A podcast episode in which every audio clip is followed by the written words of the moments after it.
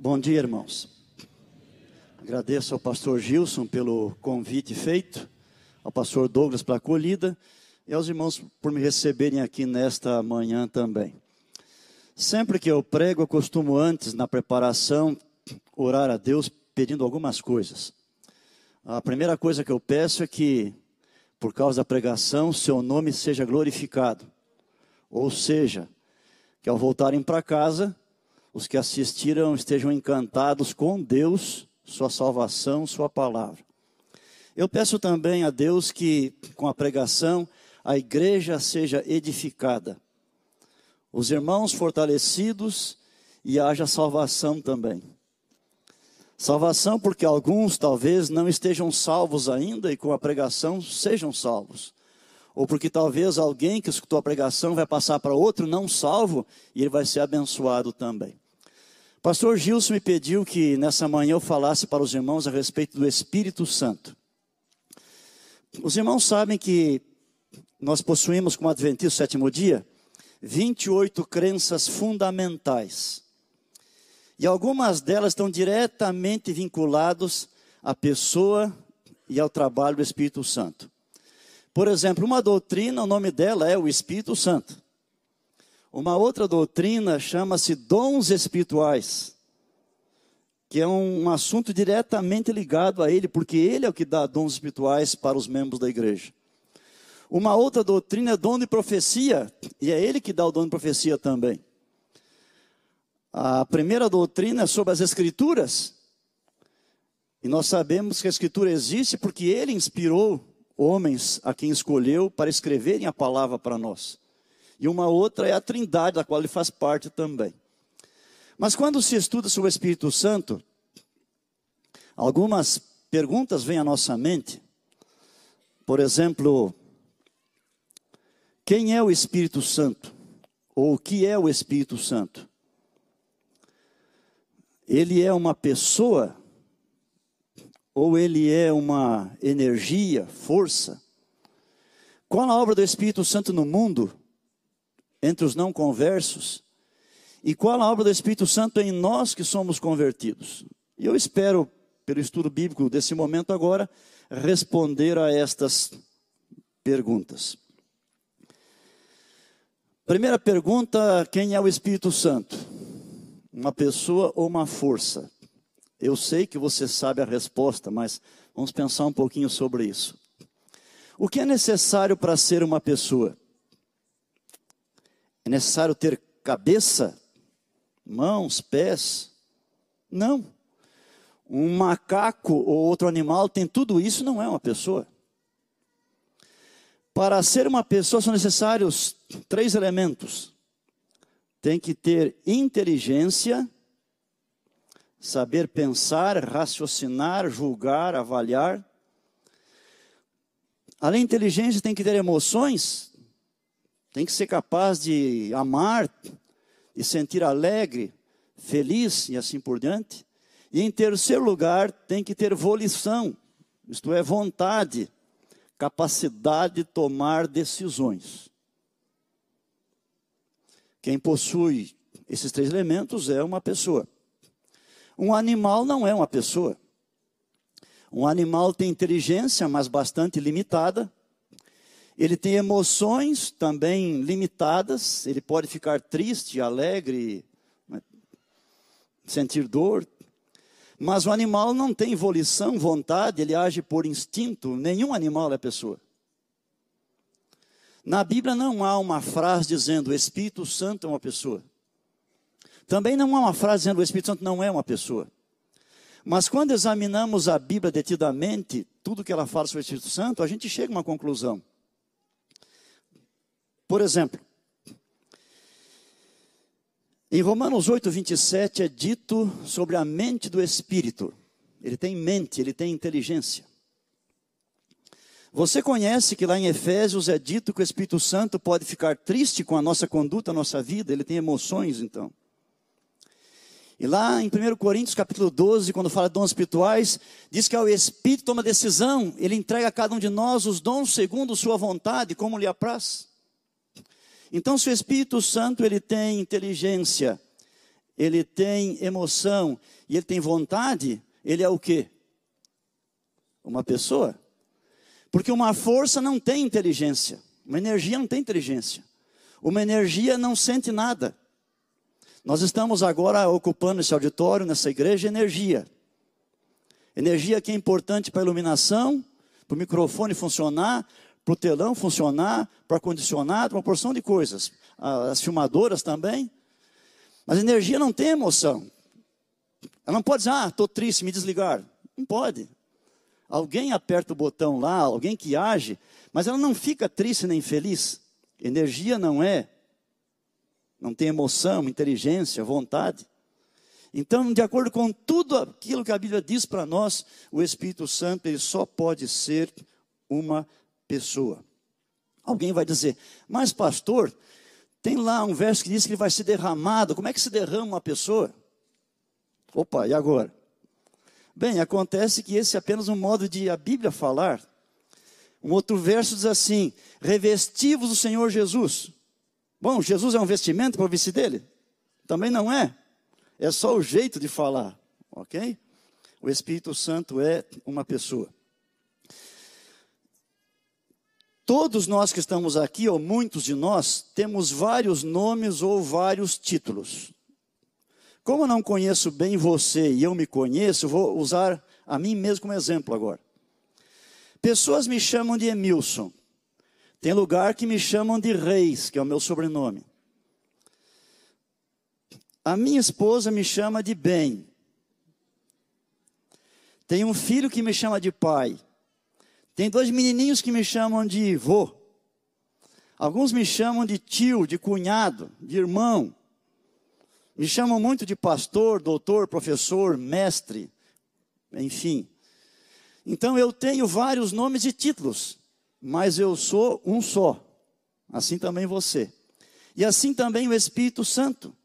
O Espírito Santo tem vários nomes na Bíblia, mas é sempre um só. Ele é chamado em uns lugares de Espírito Santo, em outros Espírito, Espírito de Deus, Espírito de Jesus, Espírito de Cristo Jesus, Espírito da verdade, Espírito da profecia, o Consolador, e assim vai. Mas não importa o nome que ele tenha, ele é sempre o mesmo. Assim como no meu caso, em alguns lugares fica bem me chamar de professor, em outros de pastor. Fica bem a minha esposa me chamar de bem, meu filho me chamar de pai. Então, em cada situação, um nome fica bem, um título fica bem. A mesma coisa com o Espírito Santo, mas é sempre um só. O Espírito Santo também ele possui os atributos divinos. Quando se examinam os textos bíblicos sobre ele, aquilo que é dito sobre o Pai sobre o Filho também é dito sobre o Espírito Santo. Por exemplo, em Hebreus 9,14 diz que ele é eterno. E eternidade é uma marca da divindade.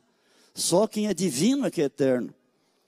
Em 1 Coríntios 2,10 diz que ele é onisciente, que ele sabe todas as coisas que Deus sabe. E no Salmo 139 é afirmado que ele é onipresente, ele pode estar em todos os lugares, sem exceção.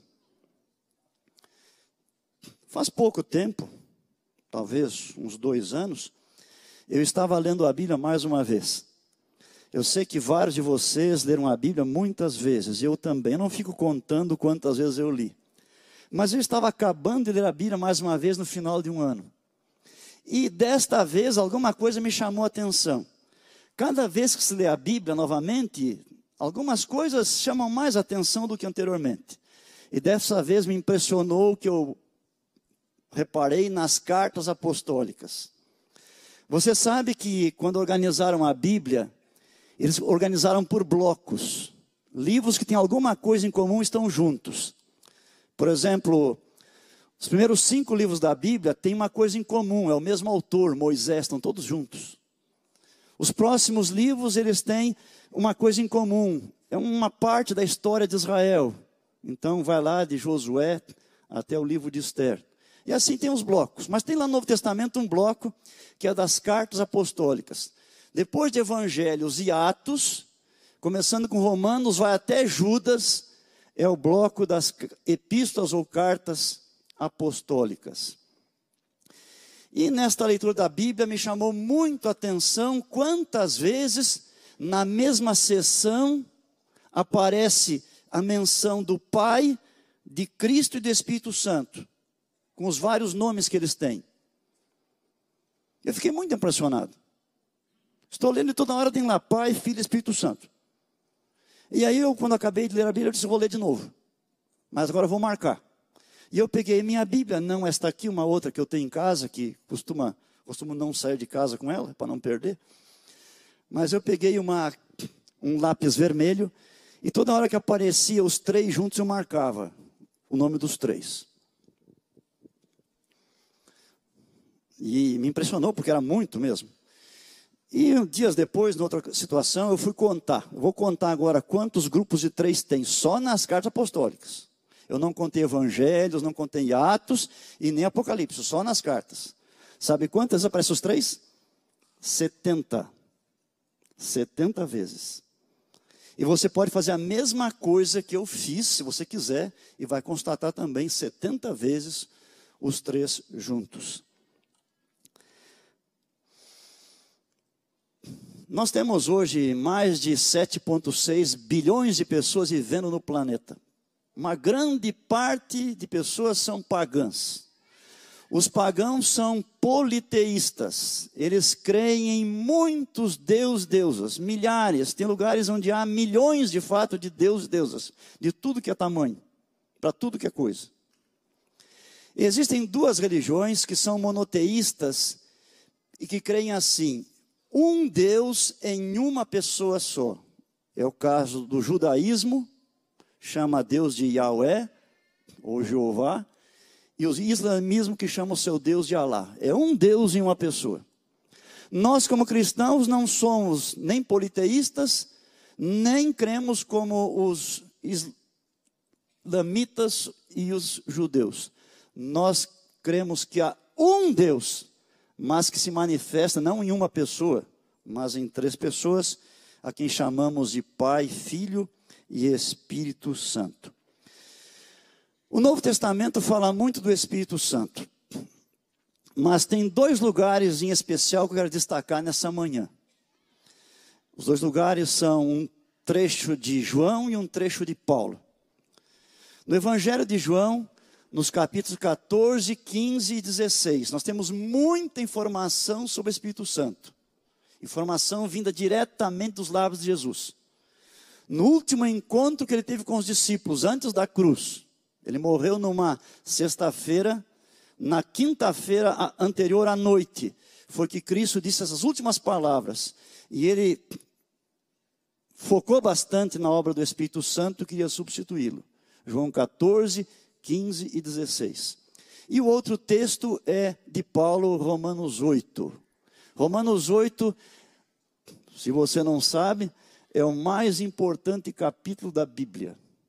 Não tem nenhum outro capítulo que tenha tanta mensagem, com tanta profundidade como Romanos 8. E ali, uma sessão de Romanos 8 está destacando o trabalho do Espírito Santo, o que ele faz.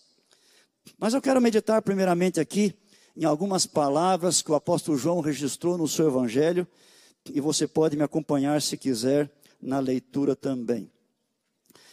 O Espírito Santo, ele é enviado pelo Pai e pelo Filho a este mundo, e ele vem para trabalhar com todos os seres humanos. O Espírito Santo nunca deixou de trabalhar com uma única pessoa.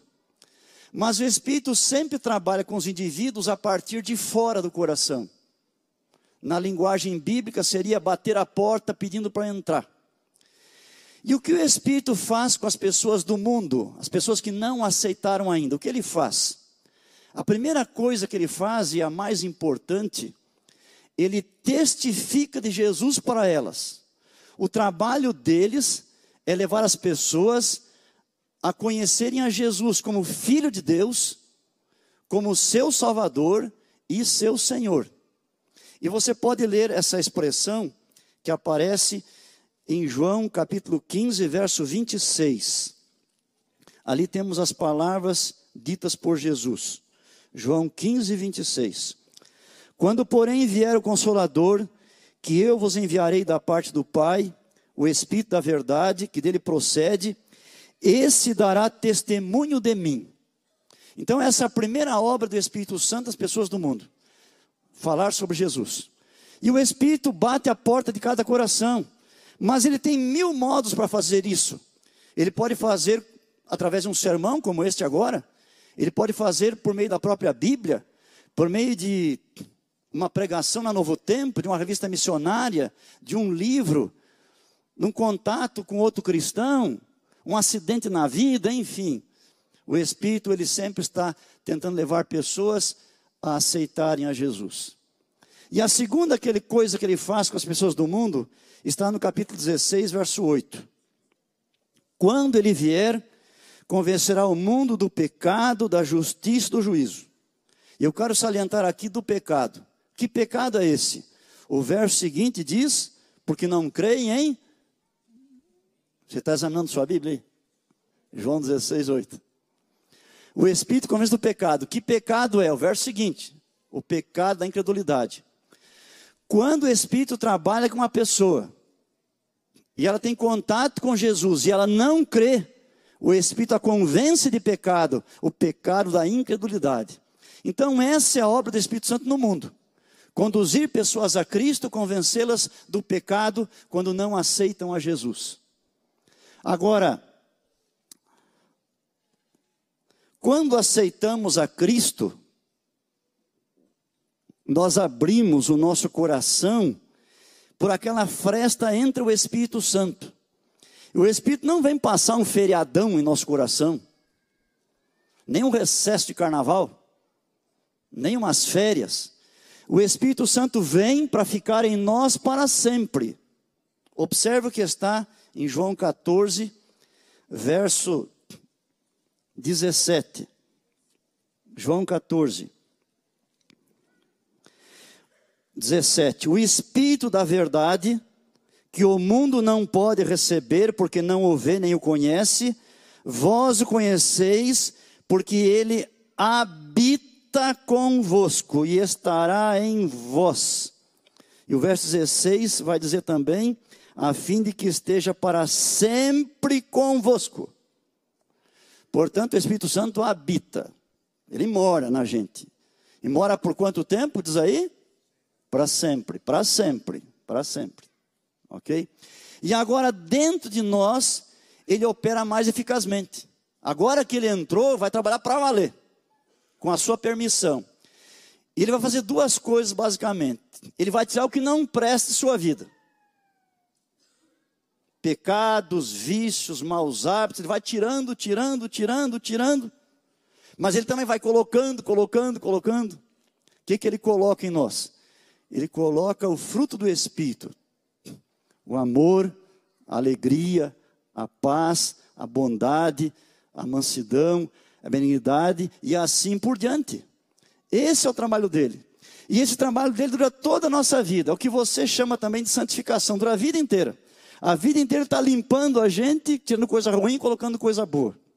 E quanto mais tempo estamos com Deus, caminhando com Deus, se somos obedientes, mais semelhantes a Ele nós vamos realmente ficando pela ação do Espírito Santo. O que mais Ele faz em nosso favor?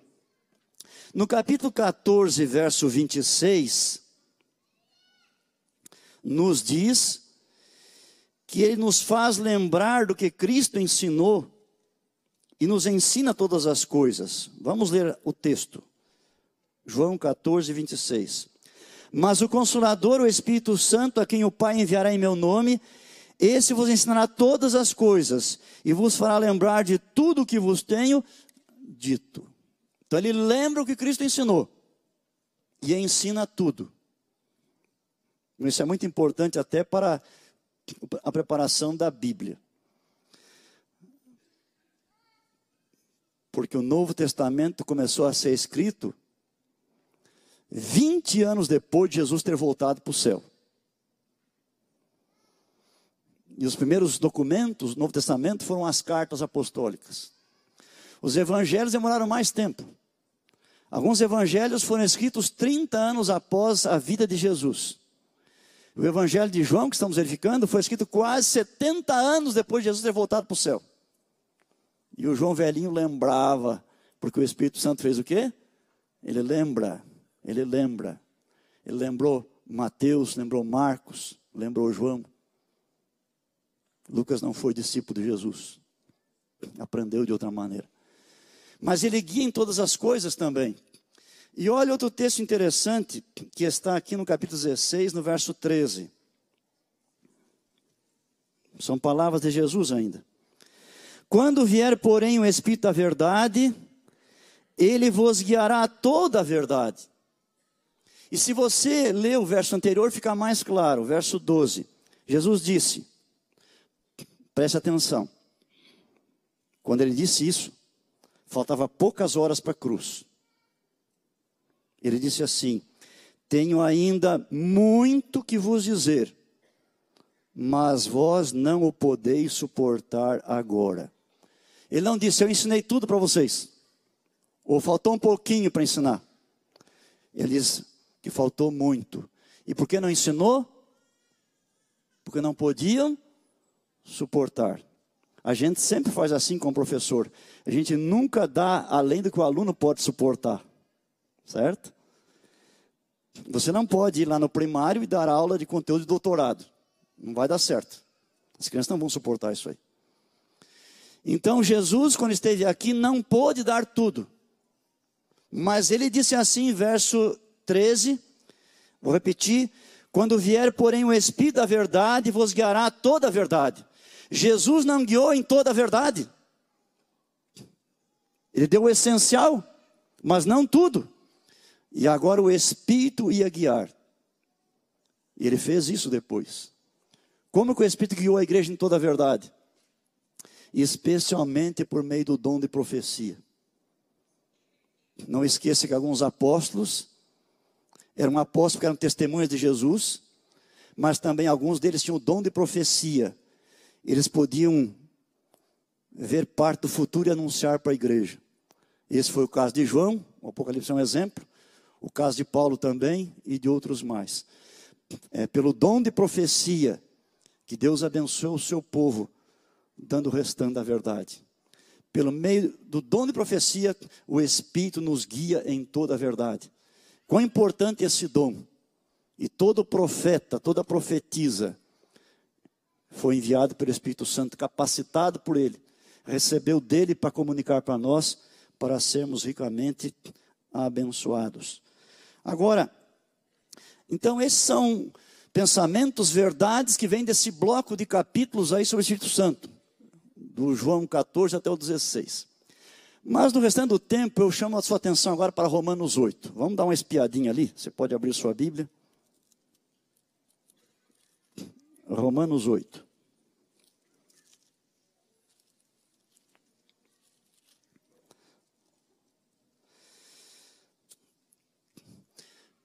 Nesta sessão aqui, que tanta riqueza que tem, dá para fazer uma porção de sermões só sobre Romanos capítulo 8. Mas eu quero destacar nesse momento o que aqui fala sobre o Espírito Santo. Eu não vou dar na mesma ordem que o Paulo escreveu aqui, porque a ordem dele é muito boa, mas misturado com outros assuntos, como eu estou pensando só o Espírito Santo, eu vou dar uma outra ordem que a mim me pareceu mais lógica. O que aparece aqui é que o Espírito Santo faz com quem é crente, tá? Não é o seu trabalho com as pessoas do mundo que nós já vimos o que está lá em João. Com o que ele faz com você que é cristão. São bens que nós cristãos temos e que os ímpios, os não convertidos, não têm, mas nós temos, porque o Espírito Santo faz em nosso favor. A primeira coisa que eu quero destacar aqui está no verso 9, na última linha. Diz assim: Se alguém não tem o Espírito de Cristo, esse tal não é dele. Então, o contrário é verdade. Se alguém tem o Espírito de Cristo, é porque pertence a Cristo. E no mundo só há dois grupos de pessoas: os que pertencem a Cristo, a Deus, ao Espírito, e os que não pertencem. E qual que é a diferença? É apóstolo Espírito Santo. Quem tem o Espírito pertence à divindade, quem não tem, não pertence. E você sabe, e outro texto da Bíblia fala sobre isso, que nós cristãos fomos selados com o Espírito Santo. Isso está lá em Efésios 4:30, por exemplo. Nós somos selados com o Espírito Santo. Os do mundo não foram. Bem, essa expressão selado tem a ver com selo, só que a nossa compreensão de selo atrapalha tudo, porque selo para nós é um pedacinho de papel que é colocado numa carta, num pacote, para ser levado de um lugar para outro e pelo qual pagamos uma taxa. Para nós isso é selo. Mas na Bíblia isso não é selo. Na Bíblia, selo é mais parecido com um carimbo. Nós carimbamos coisas que são nossas. Os irmãos têm aqui no campus uma biblioteca. A biblioteca, nos seus livros e revistas, tem carimbo. Nome da biblioteca. Então, qualquer um que pega aquela revista ou livro sabe que é um proprietário. Alguns de vocês também têm biblioteca particular, mandar fazer um carimbo e carimba os seus livros com o seu nome. Quando está carimbado é porque é seu. Os fazendeiros também, quando tem gado, eles marcam a ferro e fogo uma marca lá no gado, no couro, fica para sempre. Dizendo aquilo é meu, esse gado é meu, essa vaca, esse boi, esse bezerro. Nós fomos carimbados pelo Espírito Santo. Deus está dizendo: você é meu, você é meu filho, você é minha filha. Eu te dei o Espírito Santo, está carimbado, está selado. Portanto, a primeira verdade desse texto que eu destaco é que quem tem o Espírito Santo pertence realmente a Deus. Quem não tem, não pertence. A segunda verdade está nesse mesmo verso, verso 9, a primeira linha.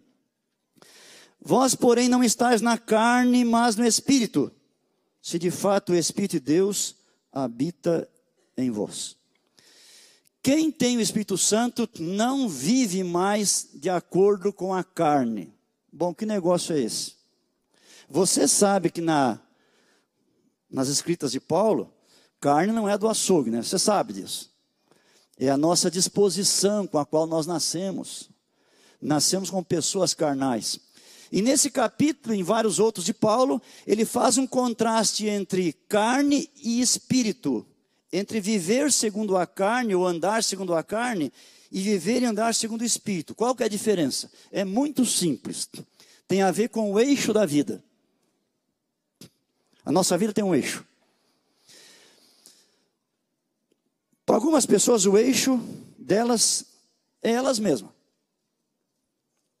Quando ela vai ter que tomar decisão para qualquer coisa, ela pensa: isso é gostoso, isso me agrada, isso me alegra, isso me dá prazer. E se a resposta afirmativa, ela vai, se envolve, participa, compra, enfim, usa. Porque ela é o centro da sua vida, ela só pensa nela mesma. E o mundo é assim. Só pensa em si mesmo. Essa é a vida na carne. A vida no Espírito é um outro eixo, e esse eixo é Deus.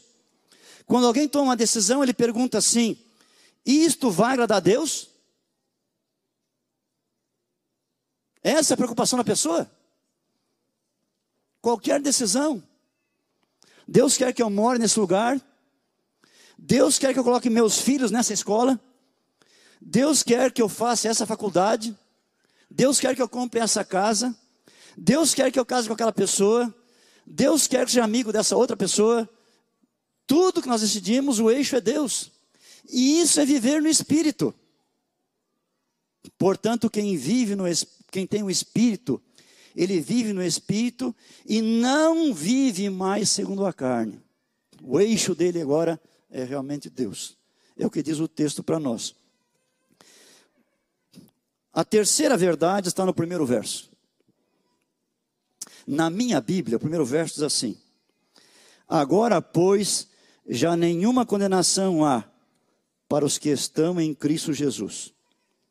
Só que tem algumas Bíblias que têm uma linha a mais do que a minha aqui. Essa linha é a mesma que está no verso 4 que não andam segundo a carne, mas segundo o Espírito. Algumas cópias muito antigas da Bíblia têm essa frase e algumas não têm. Então, os tradutores, conforme manuscritos que se basearam, colocaram a frase ou não. A que estou usando não tem. Mas é provável que alguém de vocês tenha uma Bíblia e que tenha essa frase a mais. De qualquer jeito, eu vou ler com a frase a mais diz assim, verso 1 de novo: Agora, pois, já nenhuma condenação há para os que estão em Cristo Jesus, que não andam segundo a carne, mas segundo o Espírito. Resumindo, a terceira realidade aqui é que aquela pessoa que creu em Jesus, que é a mesma que tem Espírito Santo, sobre ela não há mais nenhuma condenação, nenhuma. Que coisa, hein? Se é possível contar os pecados cometemos desde nosso nascimento até hoje, pecados de atos e atitudes, quantos já cometemos, será? Você sabia que há pessoas muito idosas no mundo? Pé na cova? Que nunca foram perdoados um único pecado, nenhumzinho sequer. Porque não quiseram ou não sabem como fazer para ser perdoado. Todos os pecados, condenações sobre essa pessoa, desde o primeiro até o último. Mas nós, apesar de sermos pecadores também, sobre nós não há condenação. Aqui diz nenhuma. Deus diz assim: olha, sua vida é meio bagunçada. Tem umas dez coisas aí que não foram resolvidas ainda. sobre essas dez tem condenação. Ó, ficaram cinco aí, viu? Tem duas muito difíceis. Romanos 8:1. Agora, pois, já nenhuma condenação há para os que estão em Cristo Jesus, os que não andam segundo a carne, mas segundo o Espírito. Que coisa maravilhosa. E como é possível isso? É porque Cristo, Ele veio a este mundo, tornou-se um de nós, viveu vida perfeita e nos substituiu tudo aquilo que eu merecia de castigo, ele recebeu no meu lugar. Ele pagou toda a minha dívida. Antes de haver comunismo na Rússia, ela era dominada pelos czares. Um czar é uma espécie de um rei, eles eram muito ricos. Um deles foi Nicolau I.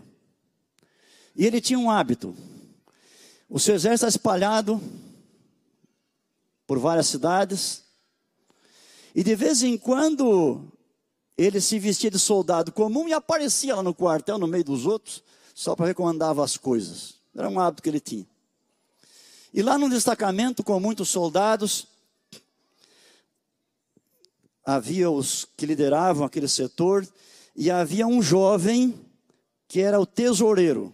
Ele tinha um gabinete, tinha um cofre, cheio de moedas de ouro que eram do czar para usar para as despesas comuns. Ele é o responsável. Ele era filho de um homem muito amigo do czar. Mas esse moço um dia ele enveredou pelo caminho do jogo. Ele foi lá, fez uma aposta, ele perdeu, e fez e perdeu, e perdeu, e perdeu. E ele sempre pensava, vou fazer só mais uma vez. Eu recupero o que eu perdi, eu paro de jogar. Mas sempre perdia. Perdeu tudo que tinha. Um dia estava no seu gabinete e ele olhou assim, e viu aquele cofre cheio de moedas de ouro e teve uma brilhante ideia, achava ele. Vou pegar um pouquinho, vou lá, aposto, eu ganho, recupero o que eu perdi, coloco no cofre, ninguém fica sabendo que eu peguei. Feito. Foi lá, jogou, perdeu. E assim, cada dia jogar mais um pouquinho, mais um pouquinho, e o cofre foi esvaziando, esvaziando, esvaziando. E semanas depois, numa certa noite, enquanto todos dormiam, foi aquele cofre acendeu a luz lá da sua sala, entrou, abriu o cofre. Ele tinha um livro de contabilidade, onde ele anotava a lápis todas as retiradas que ele fez, as datas e os valores, mas ele nunca tinha somado. E agora ele foi somar. E ele ficou simplesmente apavorado. Apavorado. Mais dia, menos dia, ia ser descoberto. Pode ser punido, preso, morto, sei lá. Estava muito aflito. Ele não sabia o que fazer. Naquele ímpeto de desespero, ele, escreveu embaixo do, do total: Quem poderá pagar tão grande débito? Ficou mais um tempo ali, o sono veio, ele sentado mesmo encostou o braço na mesa e a cabeça no braço e deu uma cochilada. E naquela noite o czar estava pelo acampamento vestido de soldado. Viu uma luz acesa, pensou: quem trabalha tão tarde assim? Foi lá, porta encostada, ele viu aquele moço, ele conhecia. Ele entrou, ele viu o cofre aberto, quase nada de moedas de ouro lá dentro. Ele viu o livro aberto, ele leu, ele viu tudo que estava ali, ele entendeu. Ele se inclinou, escreveu alguma coisa e saiu. Algum tempo depois, o moço acordou, lembrou da sua dívida, ele olhou ali o valor que ele devia, a pergunta: quem poderá pagar tão grande débito? Estava escrito assim embaixo: eu pagarei. Assinatura Nicolau I, czar da Rússia. Não devia mais nada. O dono do dinheiro perdoou completamente. Ninguém ficaria sabendo o que ele fez. Foi completamente perdoado. Imagine sua alegria. Jesus se inclinou também, do céu a esta terra. Mas não foi um momento, foi por 33 anos e meio. Ele deu sua vida por nós. E lá na cruz ele disse algumas coisas, mas uma frase bem conhecida é: está consumado. Bom, a Bíblia não foi escrita em português, esse texto foi escrito em grego. E em grego está assim, é uma palavra só, tetelestai. Tradução para português está consumado, perfeito. Mas tem outra tradução também. Tradução é está pago. Na cruz, Cristo disse: está pago está pago. Ele não pagou metade para você pagar outra metade, lutando, esperneando. Ele não pagou 90% nem 99,9%, deixou 0,1% para você pagar. Ele pagou 100%. Você não pode pagar nada para sua salvação, não pode. Você só pode aceitar o que ele fez por você ou recusar. E para quem aceita, nenhuma condenação há. Isso de fato é algo maravilhoso. A quarta bênção que vem para nós aqui está no verso 16. O próprio Espírito testifica com o nosso espírito que somos filhos de Deus. O Espírito Santo tem uma missão de nos convencer que nós somos perdoados, aceitos na família, que você é um filho, uma filha de Deus. Você tem convicção disso. Nós não temos essa preocupação de dúvida, ah, será que Deus me recebeu? Será que não? Deus perdoou, perdoou completamente. Deus quer dar essa certeza para você. O Espírito Santo dá, esse é seu trabalho, sua missão. Alguns de nós, infelizmente, deixamos pecados passados infernizar o nosso presente, roubar a nossa paz. Lembra de Paulo? Paulo foi um perseguidor da igreja. Quantos cristãos foram machucados, presos, quem sabe mortos por ação de Paulo? Mas ele foi convertido pela graça de Deus, tornou-se um servo de Cristo. Por 30 longos anos ele pregou o evangelho. E um dia chegou a vez dele ser preso também, foi preso muitas vezes, mas agora estava preso pela última vez. E ele sabia que ia morrer, ele sabia, Deus revelou para ele. E ele escreveu o último documento de suas mãos, a segunda carta a Timóteo. Timóteo era um filho na fé, um amigão. 2 Timóteo capítulo 4, ele diz assim lá: O tempo da minha partida é chegado. Combati o bom combate. Completei, guardei, e desde agora a coroa de me está guardada. Não somente a mim, mas a todos que amarem sua vinda. Será que Paulo deixava os pecados de 30 anos atrás infernizar o seu presente e roubar a sua paz? Tinha convicção que seria salvo ou não? Sim, porque o Espírito Santo trouxera a ele essa convicção. O que ele fala aqui é uma experiência pessoal dele. De novo eu leio 16. O próprio Espírito testifica com o nosso Espírito que somos filhos de Deus. Privilégio nosso. Você não sabe quando você vai estar amanhã, depois da manhã, ano que vem. Mas nesse momento, você tem o privilégio de ter essa convicção que o Espírito Santo gera no seu coração. E aqui, diz também no verso 17, completando: Ora, se somos filhos, somos também herdeiros. Herdeiros de Deus e co-herdeiros com Cristo. Lá no NASP, onde eu trabalho, de vez em quando eu saio do pé de aulas e tem uma van na frente. E aquela van que traz alunos de um lugar para outro tal, está escrito assim ali: Eu não sou dono do mundo, mas eu sou filho do dono. E eu penso, e eu também. É. Nosso Pai é imensamente rico. Podemos ter lutas, necessidades e muitas coisas para esta vida. E alguns têm dificuldade até de ter a sobrevivência. Mas nosso Pai é muito rico. No momento certo, vamos começar a receber. Nós somos filhos de Deus e somos herdeiros de Deus. Herdaremos tudo juntamente com Cristo a partir de Sua segunda vinda. Uma outra verdade está no verso 4. A fim de que o preceito da lei se cumprisse em nós, que não andamos segundo a carne, mas segundo o Espírito. Quem anda segundo o Espírito, cumpre a lei de Deus. Alguns dizem o contrário. Não, eu estou livre agora, eu faço o que eu quiser. O Espírito liberta. Não existe isso. Nunca liberar Deus é para fazer o que eu quiser. A liberdade é para ser livre do pecado, para servir a Deus. Para fazer o que Deus quer. Essa é a liberdade. E quem tem o Espírito Santo, ele tem a bênção para poder obedecer os mandamentos de Deus também na sua vida. Uma outra verdade está no verso 26. Também o Espírito, semelhantemente, nos assiste em nossa fraqueza. Bom, nós somos filhos de Deus, mas nós somos seres humanos ainda. Nós temos em natureza pecaminosa, que só vai ser tirada de nós na glorificação na volta de Jesus. E nós temos momentos de fraqueza, nós temos situações de fraqueza, e quando estamos fracos, nós temos a bênção do Espírito Santo ajudar, nós não estamos sozinhos. Aí no mundo eles estão sozinhos. Nós estamos sozinhos. O Espírito está conosco para ajudar. Nesse momento, certamente que alguns de vocês passam por momentos de fraqueza, situações de fraqueza. Mas você tem a bênção do Espírito Santo para estar com você, fortalecendo e ajudando.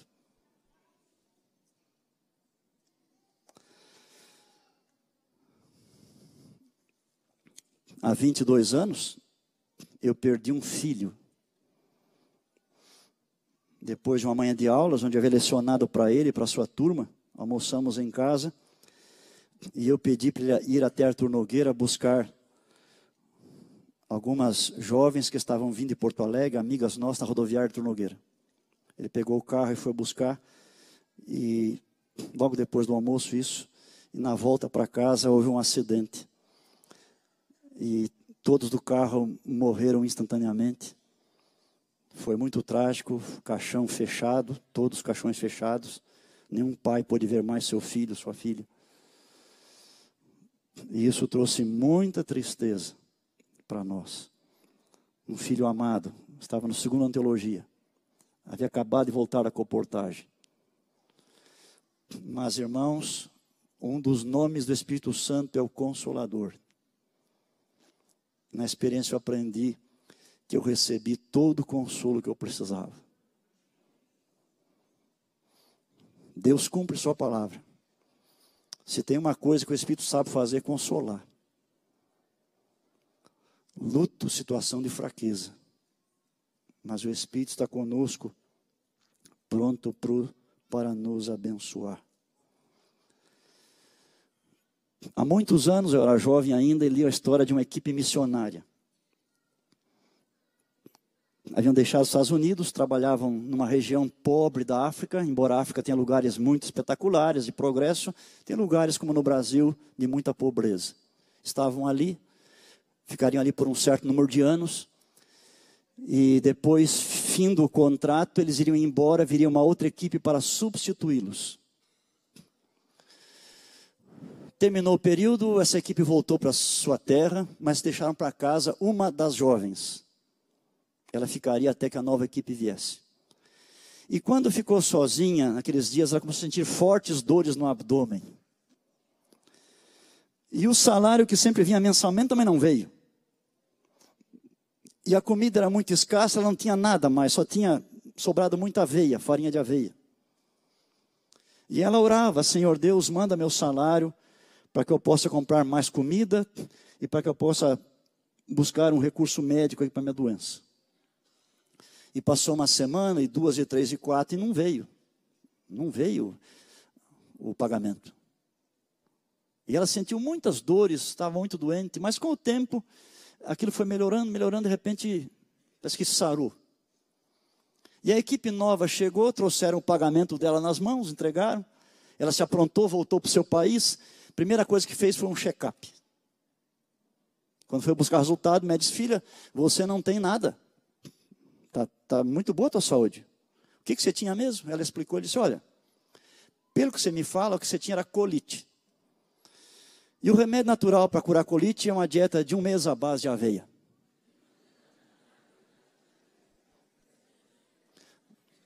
Manda, Senhor, o meu pagamento. Eu preciso de comida e remédio. E Deus não atendeu, não é verdade? Deus nos dá, não que nós estamos pedindo frequentemente, mas que nós estamos precisando. Sua resposta é melhor do que aquela que nós queremos. E a última verdade que eu destaco está no verso 14. Pois todos que são guiados pelo Espírito de Deus são filhos de Deus. Você tem um privilégio de ser guiado pelo Espírito Santo. Ele guia você não só nas coisas espirituais, mas guia você na sua profissão, na condução da família, no dia a dia, nas necessidades e conflitos pessoais. Você tem a promessa da guia do Espírito Santo. As pessoas lá fora não têm isso aí. Você tem. Você pode orar a Deus.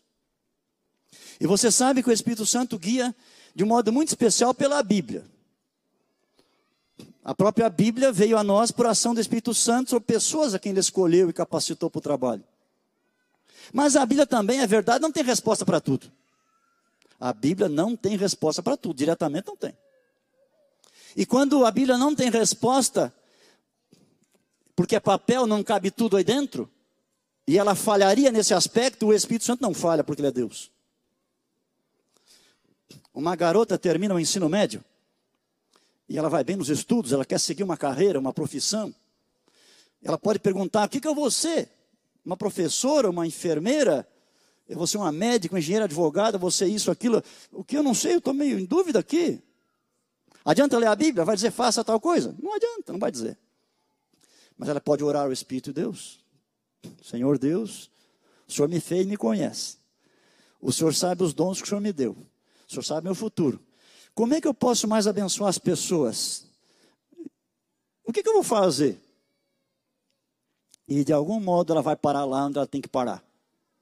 Porque ela vai ser guiada pelo Espírito Santo. Um irmão da igreja, num certo lugar, trabalhou arduamente por 25 anos para comprar um apartamento para morar com a sua família, a esposa e os filhinhos. Tem o dinheiro no bolso, está tudo aqui. Ele foi procurar nas imobiliárias, viu três apartamentos, três bairros diferentes, os três têm o mesmo valor, que é o que ele tem no bolso. Mas qual que eu vou morar? Qual apartamento que eu compro? Vai ler na Bíblia, vai dizer na Bíblia? Não vai dizer, não adianta. Mas pode orar, Senhor Deus. O Senhor sabe o material empregado para construir esse apartamento, eu não sei. O Senhor sabe os vizinhos de hoje e do futuro que vão influenciar a minha e a minha família. Eu não sei. Senhor, eu quero te servir. Qual que eu vou comprar? É um dos três ou é outro? Me mostra. Nós temos a guia do Espírito Santo, irmãos. A guia de Deus. E essa é outra preciosa verdade. Vocês viram aqui quanta coisa boa num capítulo só? E para terminar agora, então, nesse capítulo ainda, eu chamo a sua atenção para três verdades. Quatro. Rapidinho aqui. Você conhece, estou só lembrando. Verso 31. Estamos em Romanos 31. Até as crianças sabem, se Deus é por nós, grave aí, ó, Deus é por nós. Aí é Deus o Pai. Tá bem? Deus é por nós. Deus está do nosso lado. Mas tem mais coisa que agora. Observe agora o verso 34. Quem os condenará? É Cristo Jesus quem morreu, ou antes quem ressuscitou, o qual está à direita de Deus e também intercede, o que, que diz aí? Cristo é por nós. Você viu? Deus o Pai é por nós, Cristo é por nós. Agora nós vamos para o verso 26, que já havíamos lido. Também o Espírito, semelhantemente, nos assiste em nossa fraqueza, porque não sabemos orar como convém, mas o mesmo Espírito intercede. O que é que diz aí? Por nós, sobremaneira, com gemidos inexprimíveis. Meus amados, nós temos Deus do nosso lado, os maiores poderes do universo, Deus Pai, Deus Filho, Deus Espírito Santo estão conosco. E agora o que vai ser de nós? É o verso 37. Em todas estas coisas, porém, somos mais que vencedores. Aí está o seu privilégio. Você que aceitou a Jesus. Isso tudo é para você. Você que não aceitou a Jesus ainda, é para você também, se você quiser, se você quiser aceitar. Deus abençoe você, que você dê espaço em sua vida para esse trabalhar em você, transformar você em imagem de Jesus. E essas bênçãos todas serão suas também. Amém.